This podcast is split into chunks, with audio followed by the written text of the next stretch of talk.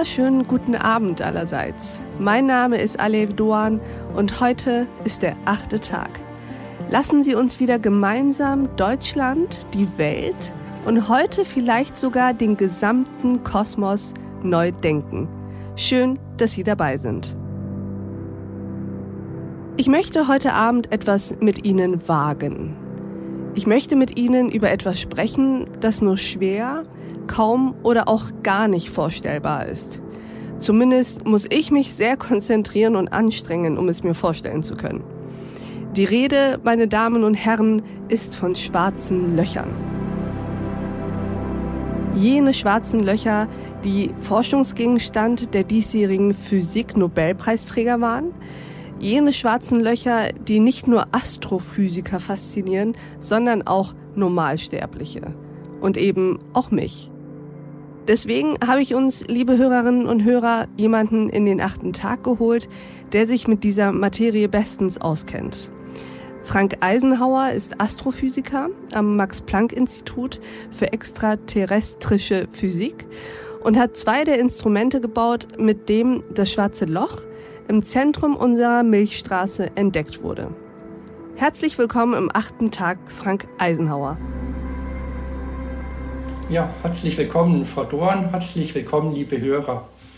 Also, grüß Gott, mein Name ist Frank Eisenhauer, wie Sie gesagt haben. Ich bin Astrophysiker am Max-Planck-Institut für extraterrestrische Physik in Garching bei München. Ich leite dort die Entwicklung und die wissenschaftliche Auswertung von großen Experimenten, die wir an den größten Teleskopen der Welt betreiben.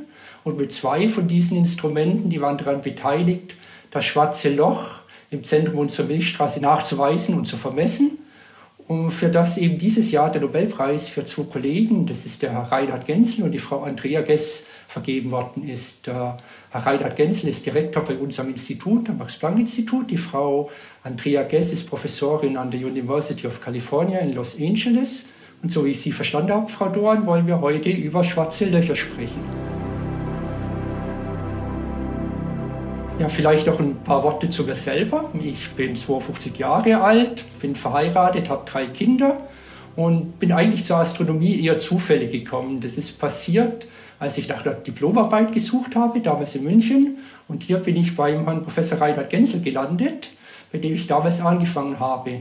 Und eher ungewöhnlich jetzt fürs in der Spitzenforschung bin ich seitdem hier am Institut geblieben, habe dort wachsen können, bin in die Forschung reingewachsen und freue mich jetzt ungemein darüber, dass meine beiden Kollegen den Nobelpreis bekommen haben und das ganze Feld letztendlich damit geehrt wird, an dem wir arbeiten. Herr Eisenhower, ich muss ganz ehrlich sein, ich bin ein bisschen nervös. Bei den allermeisten Interviews und Gesprächen bilden wir Journalisten uns ja ein, wir wüssten, wovon wir da sprechen und wozu wir unsere Gesprächspartner befragen. Nun, in diesem Fall muss ich sagen, ich weiß nicht so richtig viel über Astrophysik, geschweige denn schwarze Löcher. Sehen Sie mir also meine Unwissenheit bitte nach, das schon mal vorab.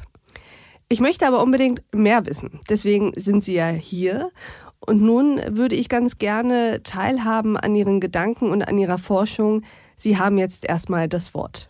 Ja, ich kann Ihnen vielleicht eine Geschichte erzählen, eine Geschichte über 100 Jahre Astrophysik zu schwarzen Löchern. Die Geschichte hat eben angefangen mit Albert Einstein, dem sehr berühmten Physiker, der viele Bereiche verändert hat bei uns in der Physik.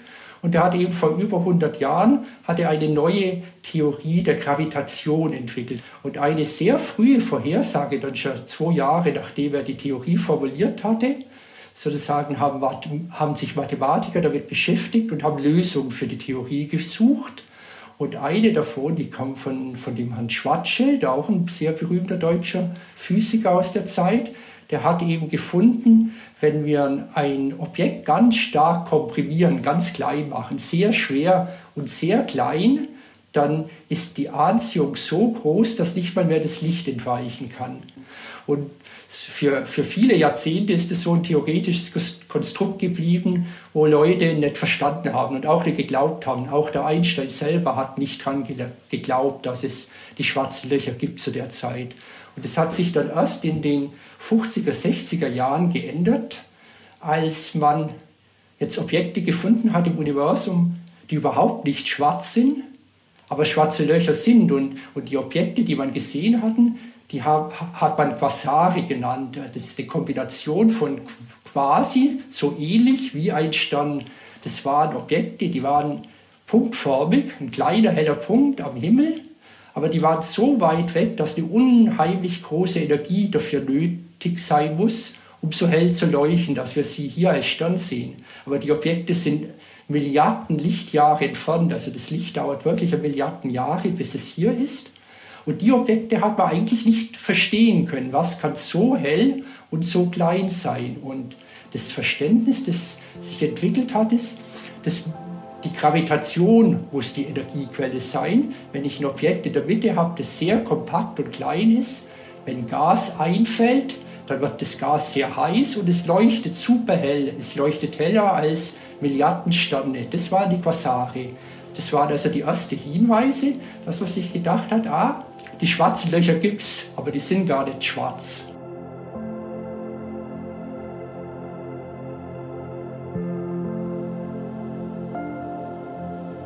Und jetzt ist es ein bisschen weitergegangen. Dann als nächstes, was sich dazu herausgestellt hat, ist, dass alle Galaxien, also das sind große Sterninseln, so wie unsere Milchstraße, Milliarden Sonnen, alle großen Sterninseln haben in der Mitte so ein Objekt, hat sich herausgestellt, eine Hypothese. Und dann lag es natürlich auf der Hand, wieso schauen wir nicht da, wo wir am nächsten sind, in unserer eigenen Milchstraße.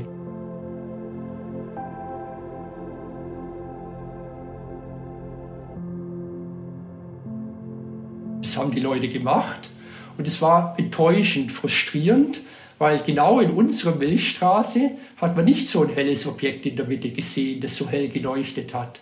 Also hat man wieder sozusagen eine Phase gehabt, wo, wo die Astronomen eigentlich geglaubt haben, es gibt kein schwarzes Loch bei uns in, in unserer Milchstraße. Und dann kommen eben jetzt unsere Laureaten und sozusagen ihre Ziehväter ins Spiel. Und der erste, der hier, den wir vielleicht erwähnen können, das war auch ein sehr berühmter Physiker, das war der Herr Charles Towns. Der hat einen Laser mit erfunden, also das, was wir heute in jedem CD-Player haben, und hat die Infrarotastronomie eingeführt. Und der hat zum ersten Mal durch Methoden der Geschwindigkeitsmessung schon Hinweise gefunden und dann zusammen mit unserem Direktor, mit Herrn Gensel, dass in der Mitte von unserer Milchstraße jetzt ein dunkles, aber sehr schweres Objekt sein muss.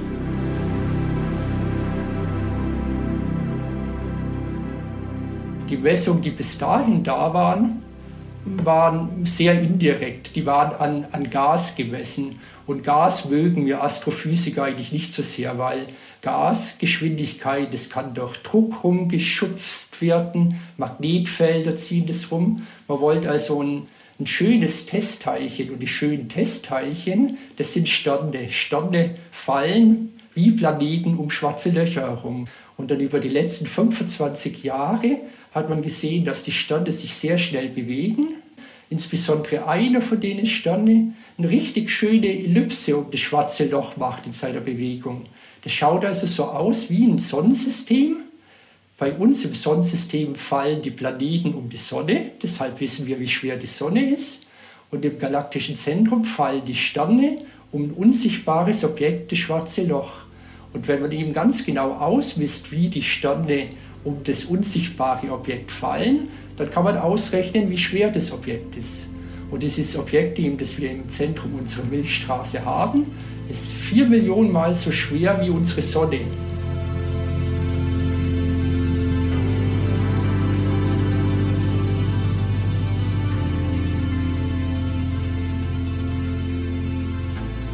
Das heißt, wir haben also jetzt ein Objekt, das ist vier Millionen Mal so schwer wie unsere Sonne, aber nicht viel größer, sage ich mal, als unsere Sonne. Also wir haben jetzt ein ganz extremes Objekt, sehr schwer und sehr, sehr klein. Und dann eben die Messungen, die wir am, im Zentrum unserer Milchstraße gemacht haben, haben eben jetzt inzwischen gezeigt, dass es wirklich keine echte Alternative mehr gibt, als dass hier ein schwarzes Loch im Zentrum unserer Milchstraße ist.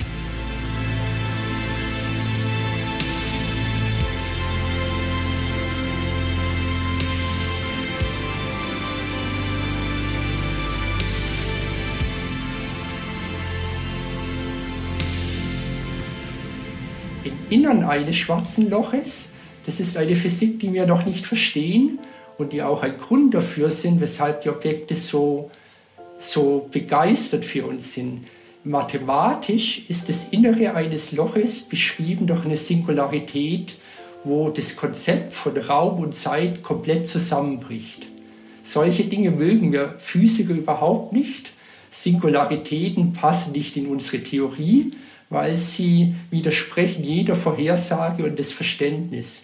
Und deswegen ist es so wichtig. Also wir haben jetzt einen Bereich, wo wir wissen, dass die Relativitätstheorie vom Einstein nicht funktionieren kann. Eine Singularität ist nicht physikalisch. Und deswegen interessiert es uns so sehr, ob denn das wirklich stimmt. Und das sind die Messungen, die wir durchführen.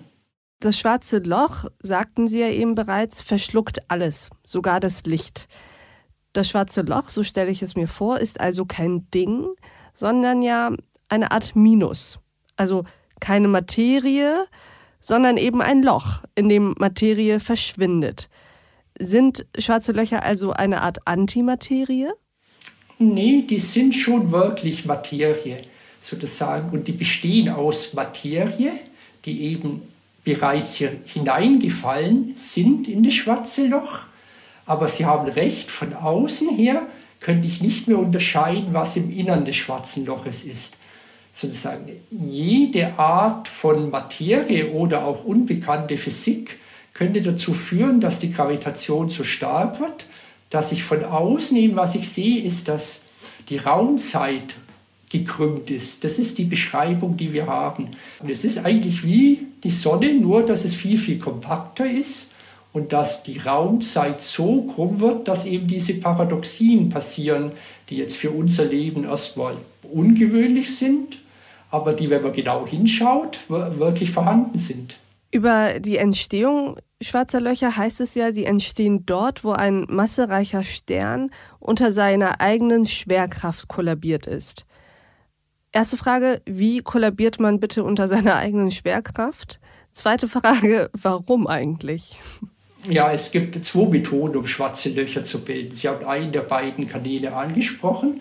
Das ist, wenn wir sehr schwere Sterne haben. Also wenn wir einen Stern haben, der ungefähr 100 Mal so schwer ist wie unsere Sonne, dann am Ende seines Lebens, wenn der Treibstoff verbraucht ist, fängt er an zu kalibrieren. Sie müsste sich das so vorstellen.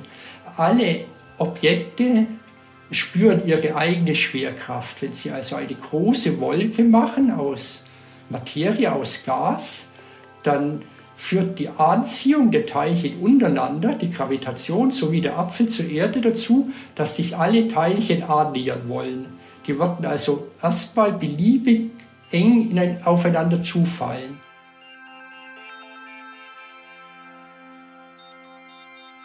Da gibt es jetzt dann eine Gegenkraft. Und die Gegenkraft, die sich aufbaut, ist, das Gas wird heiß und es macht einen, einen Druck, so wie in Ihrem Fahrradreifen. Und jetzt tut also der Gasdruck der Eigengravitation entgegenwirken. Die Gravitation will die Teilchen zusammenziehen. Der Gasdruck, die Wärme in dem Gas, stößt die Teilchen wieder ab. Und so funktioniert unsere Sonne. Unsere Sonne ist eine schöne, eine schöne Kugel die wird zusammengehalten durch die Gravitation der Teilchen untereinander und die wird in ihrer Größe gehalten, dadurch, dass sie heiß ist und die Teilchen wieder als Druck auseinandertreiben will.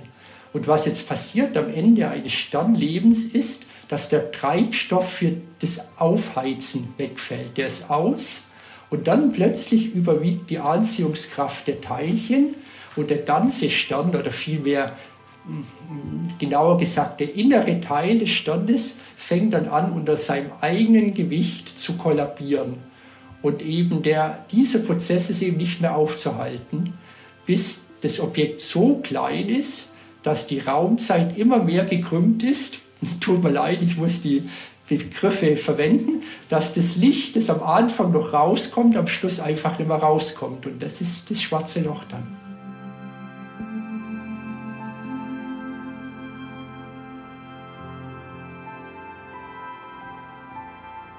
Ich muss tatsächlich sagen, ich habe das jetzt ein bisschen verstanden mit dem Kollabieren und äh, unter dem eigenen Gewicht sozusagen zusammenbrechen. Wenn Sie Ihre Augen schließen und versuchen, ein schwarzes Loch sich vorzustellen, was sehen Sie dann? Also ich selber habe Probleme, mir schwarze Löcher vorzustellen, muss ich zugeben. Sozusagen, wir sind getrieben oft durch sozusagen Computerberechnung, wie die Umgebung oder wie ein schwarzes Loch ausschauen könnte. Ein schwarzes Loch in den Berechnungen, die wir haben, hätte ich gesagt, ist durch zwei, zwei wesentliche Bilder getrieben. Das eine Bild ist eben das Bild, dass Licht abgelenkt wird das Licht auf Kreisbahn läuft und nicht mehr aus dem Innern des schwarzen Loches herauskommen kann. Das ist das Bild sozusagen einer dunklen schwarzen Scheibe. Kein Licht kann entkommen und die dunkle schwarze Scheibe ist umgeben von einem, einem Heiligenschein, tätig bestreiben, von Licht, das hier für immer im Kreise fliegt und dann langsam entkommt, sozusagen das schwarze Loch mit dem Heiligenschein umgibt. Das andere Bild, das ich jetzt so im Kopf habe und aus der Physik motiviert ist, ist das erste Beispiel, das ich Ihnen gegeben habe. Natürlich fällt immer noch Masse zu dem schwarzen Loch ein. Das ist der übliche Zustand. Also Gas aus der Umgebung des schwarzen Loches fällt auf das schwarze Loch hinunter und das Gas wird dadurch heiß. Das fängt an zu wirbeln, das Gas fängt an zu glühen. Das heißt, unser schwarzes Loch bekommt noch einen, einen zweiten Heiligenschein aus der Physik. Das ist eine heiße Gasscheibe oder eine heiße Wolke, eine symmetrische Wolke oder eine Gasscheibe um das schwarze Loch, das ganz, ganz hell und blau aufleuchtet. Die Scheibe ist also sehr, sehr viel heißer als unsere Sonne. Die hat also Millionen bis Milliarden Grad, wird das Gas heiß.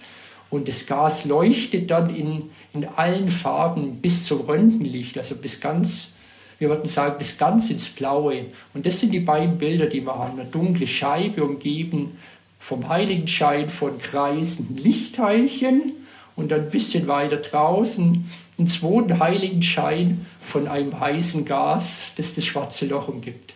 Was, ähm, Herr Eisenhower, bedeutet der Nachweis des schwarzen Lochs im Zentrum unserer Milchstraße jetzt eigentlich für die künftige Forschung, für die Forschung in der Astrophysik, aber auch in anderen Feldern? Ich kann es mal kurz als erstes für die Astrophysik oder für die Physik beschreiben.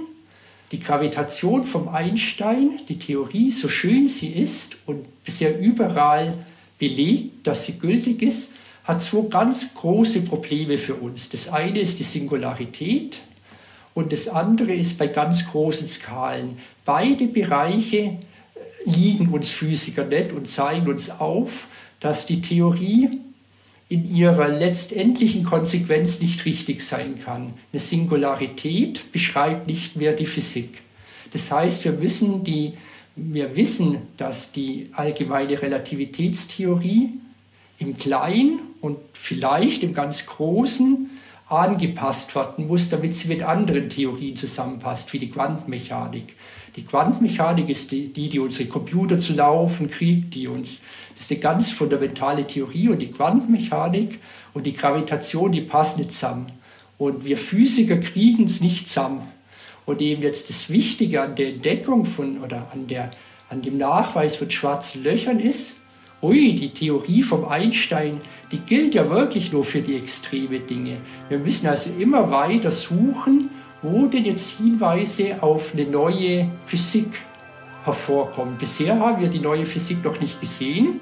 Einstein hatte immer recht bisher, aber wir wissen, dass irgendwo die neue Physik kommen muss. Und hier spielt eben jetzt der, der Nachweis von schwarzen Löchern die große Rolle. Jetzt wissen wir schon mal bis zu dem Ereignishorizont, stimmt der Einstein. Was jetzt in dem schwarzen Loch ist, müssen wir mal doch schauen, wie wir da noch näher hinkommen.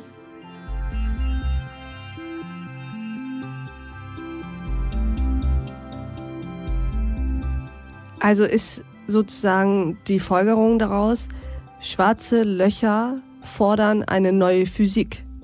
Die schwarzen Löcher noch nicht. Nee, das würde ich. Also die schwarzen Löcher sind noch vereinbar mit der Physik. Aber wir kommen immer näher an die Bereiche hin, wo neue Physik am Horizont zu erahnen ist. Und die schwarzen Löcher sind hm, einer der besten Plätze nach dieser neuen Physik zu suchen, weil eben die, die Singularität, die im Innern eine unmittelbare Konsequenz der Beschreibung des Äußeren ist, nicht mit der Physik zusammenpasst. Jetzt versuchen wir also Äußeren Hinweise zu finden, dass im Inneren was nicht mehr stimmen kann. Das heißt, schwarze Löcher könnten uns unter Umständen eine neue Physik lehren, neue physikalische Gesetzesmäßigkeiten.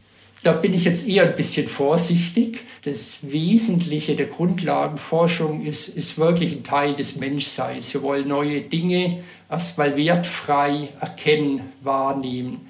Dass das dann nach einer gewissen Zeit immer, immer wirklich im gesellschaftlichen Nutzen endet, das sieht man schon kommen. Nehmen Sie zum Beispiel ihr, ihr, das Navigationssystem in Ihrem Handy, das GPS, um die Signale letztendlich zu berechnen und ihren, ihre Position auf wenige Meter genau zu bestimmen. Hier müssen wir jetzt genau die ganzen Effekte mitberechnen von der allgemeinen Relativitätstheorie.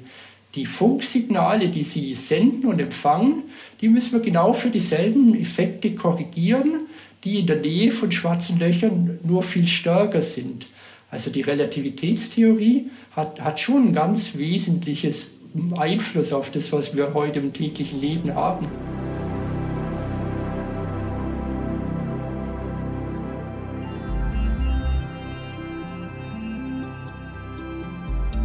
Vielen Dank für diese faszinierende Physikstunde, Herr Eisenhower. Mir hat es eine große Freude bereitet. Danke Ihnen.